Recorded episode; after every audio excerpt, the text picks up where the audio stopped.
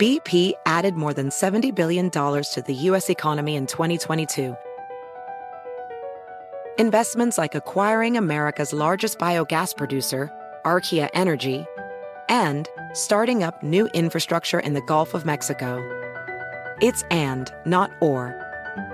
See what doing both means for energy nationwide at bp.com slash investing in America.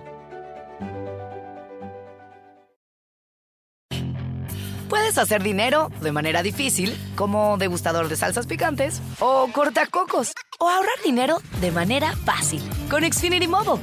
Entérate cómo clientes actuales pueden obtener una línea de Unlimited intro gratis por un año al comprar una línea de Unlimited. Ve a es.xfinitymobile.com. Oferta de línea Unlimited gratis termina el 21 de marzo. Aplican restricciones. Xfinity Mobile requiere Xfinity Internet. Velocidades reducidas tras 20 GB de uso por línea. El límite de datos puede variar. Hola, bienvenidos. Estas son las noticias del día en NTN 24. Récord histórico en inversión extranjera. Récord histórico en incremento al salario mínimo. Récord histórico en no devaluación del peso. El presidente de México, Andrés Manuel López Obrador, AMLO, presentó así su tercer informe de gobierno. Lo hizo con un tono triunfalista y obviando los grandes problemas del país, la pobreza, la violencia y la crisis de la pandemia. ¿Cómo llega AMLO a la mitad de su mandato? Se lo preguntamos a Raúl Trejo, analista político e investigador del Instituto de Investigaciones Sociales en la Universidad Nacional Autónoma de México. El presidente del observador está acostumbrado dirigir un mensaje triunfalista, no la autocrítica no cabe dentro de sus parámetros, es un informe que busca complacer a quienes son sus seguidores, pero que no se hace cargo de los problemas reales que tiene la sociedad mexicana. En México la pobreza no se ha disminuido en los últimos años, los problemas eh, agravados por la pandemia han sido maltratados, sobre todo porque se ha desmontado la infraestructura que teníamos para atender problemas de salud. Eh, la violencia sigue aumentando de manera rampante. Creo que es un informe que no ayuda a entender qué está ocurriendo en, en, el país y que, insisto, será aplaudido por quienes tienen adhesiones preestablecidas hacia el presidente del observador, pero que no responde a las preguntas que hacen muchos mexicanos que sobre todo quieren saber qué se va a hacer para resolver esta colección de problemas que por desgracia para México han ido agravándose. Aumentan las críticas en el Congreso de Estados Unidos contra el presidente Joe Biden por su gestión en medio de la crisis de Afganistán. Los republicanos en la Cámara Baja cuestionaron al mandatario por haber dejado atrás a estadounidenses en medio de las operaciones de evacuación. Nuestra corresponsal nacional, Stephanie Ochoa, con la historia desde Washington, D.C.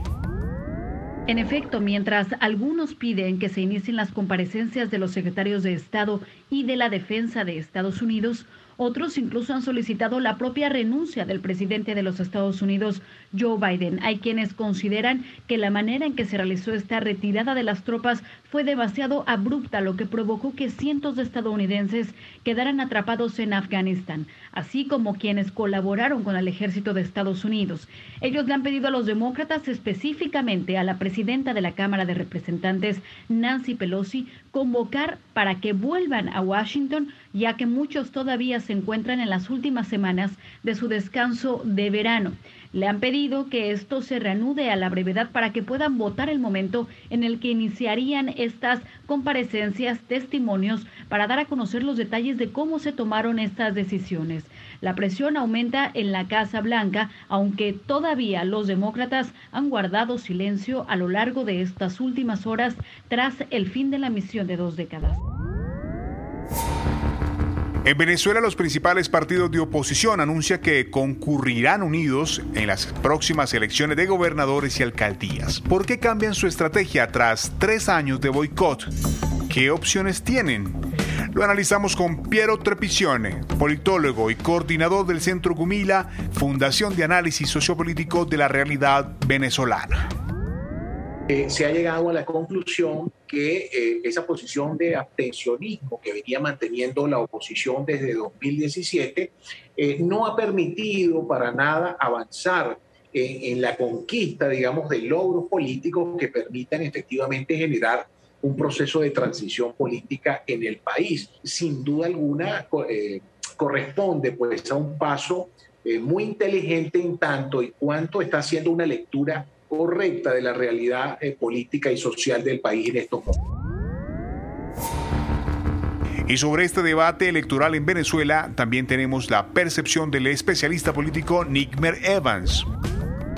Eh, la ausencia de condiciones no priva la posibilidad de que en medio de una dictadura se utilice la vía electoral, que se permite, que se abre, la ventana que se abre para poder avanzar en este sentido. Me recuerdo eh, de manera inevitable el caso de Solidaridad de Ley Valesa en Polonia, cuando le dieron la oportunidad solamente de participar para escoger un tercio del Congreso de Polonia, eh, y ellos participaron y lograron obtener totalmente todos los escaños de, eh, en medio de una dictadura sin embargo, pudieron avanzar y demostrar que hubo una ruptura que permitió inmediatamente después todo el proceso de negociación y de lucha por la democratización de Polonia.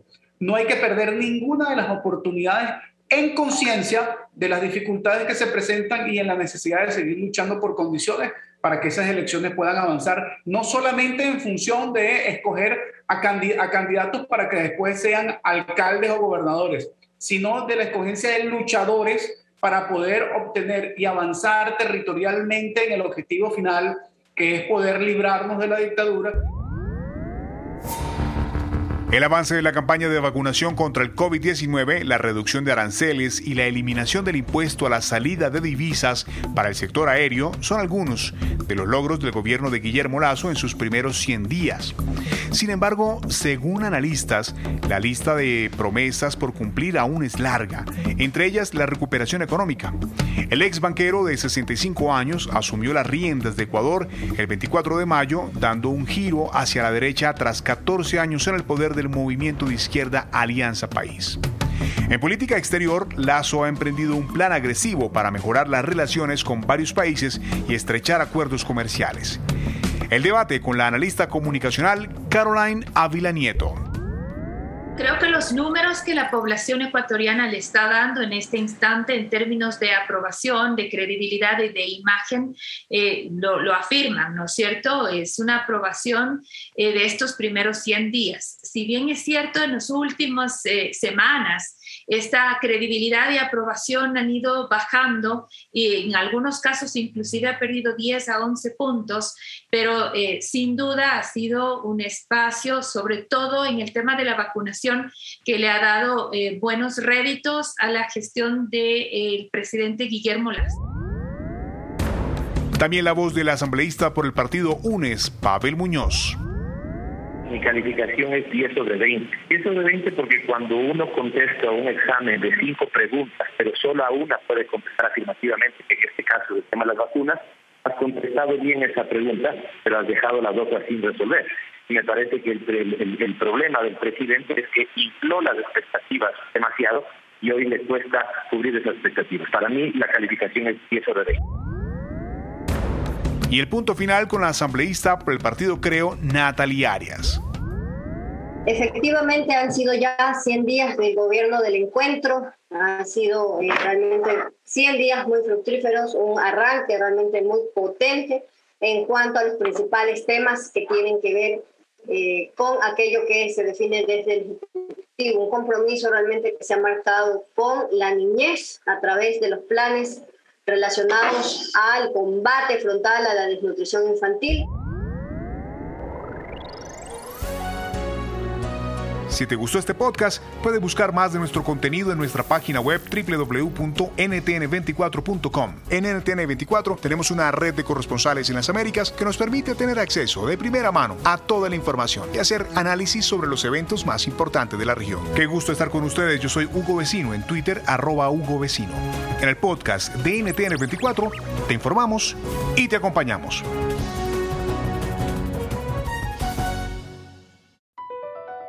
Across America, BP supports more than 275,000 jobs to keep energy flowing. Jobs like building grid scale solar energy in Ohio and producing gas with fewer operational emissions in Texas. It's and, not or. See what doing both means for energy nationwide at bp.com slash investing in America. Hacer dinero de manera difícil, como degustador de salsas picantes, o cortacocos, o ahorrar dinero de manera fácil con Xfinity Mobile. Entérate cómo clientes actuales pueden obtener una línea de Unlimited intro gratis por un año al comprar una línea de Unlimited. Ve a es.xfinitymobile.com. Oferta de línea Unlimited gratis termina el 21 de marzo. Aplican restricciones. Xfinity Mobile requiere Xfinity Internet. Velocidades reducidas tras 20 GB de uso por línea. El límite de datos puede variar.